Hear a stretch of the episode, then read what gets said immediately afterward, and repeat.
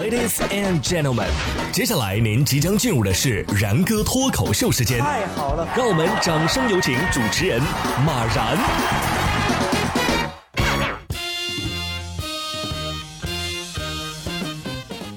然哥说新闻，新闻脱口秀，各位听众大家好，我是然哥。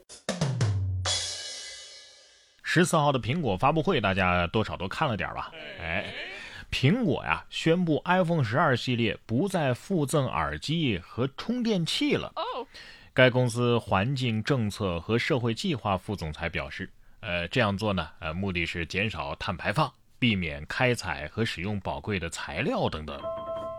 不给充电器了，好家伙呀，这这是出了个一次性的手机呀啊！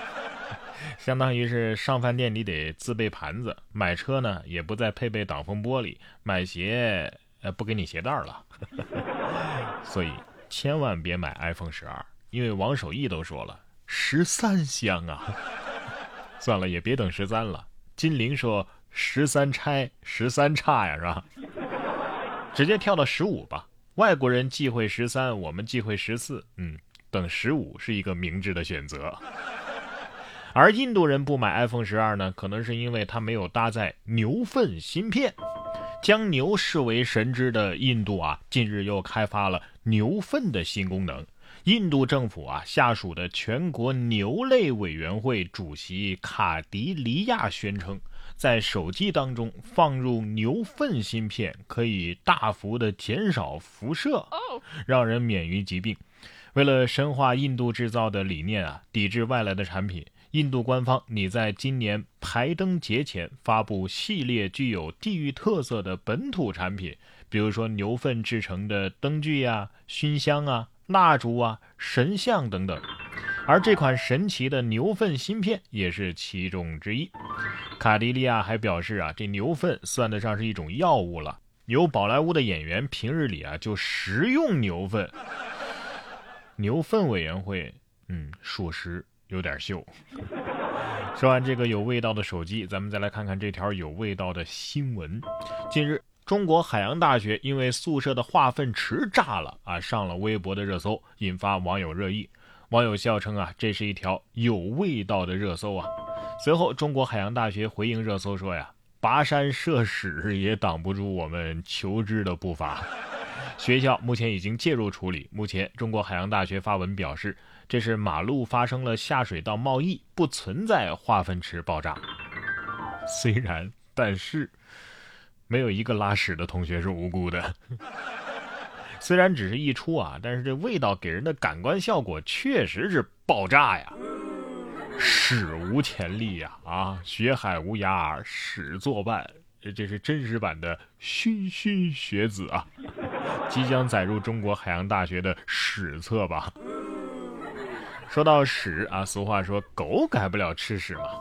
近日，广东视频当中的狗狗的主人啊，就因为国庆放假出了远门狗狗独自在家里待了六天的时间。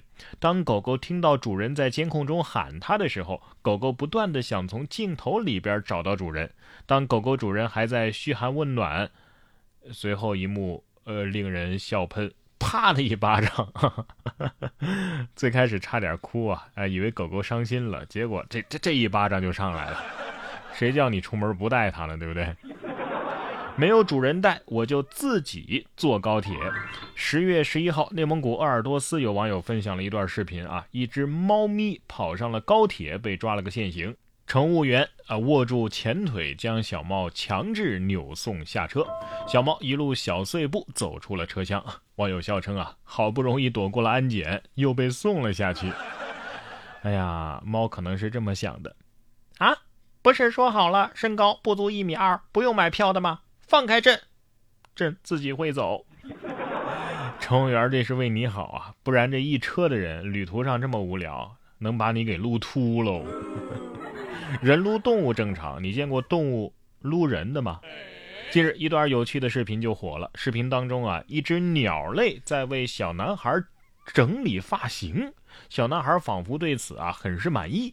网友看后纷纷表示：“这是动物界真正的托尼老师，这个技术啊可以开店了。”据了解，这动物呢可能是一种名为皮鹿的候鸟。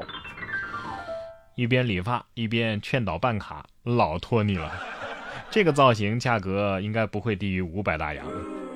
不过一只鸟理发理得这么卖力，老弟，你不是头上有虱子了吧？还好没兴致一高给你做个鸟窝。下面这位印度尼西亚的渔夫啊，哎，就真正体验了一把融入大自然的生活。大爷在海上漂流了七个晚上之后啊，在一个冷藏箱上被救了出来。九月十七号，六十二岁的哈马德像往常一样，在东加里曼丹省的一个科塔巴鲁摄政区水域捕捞青鱼的时候啊，突然发现他的船有个洞，几个小时之内就会沉下去了。于是他试图用橡胶片堵住洞口，但是最终意识到啊，他需要放弃正在下沉的小船。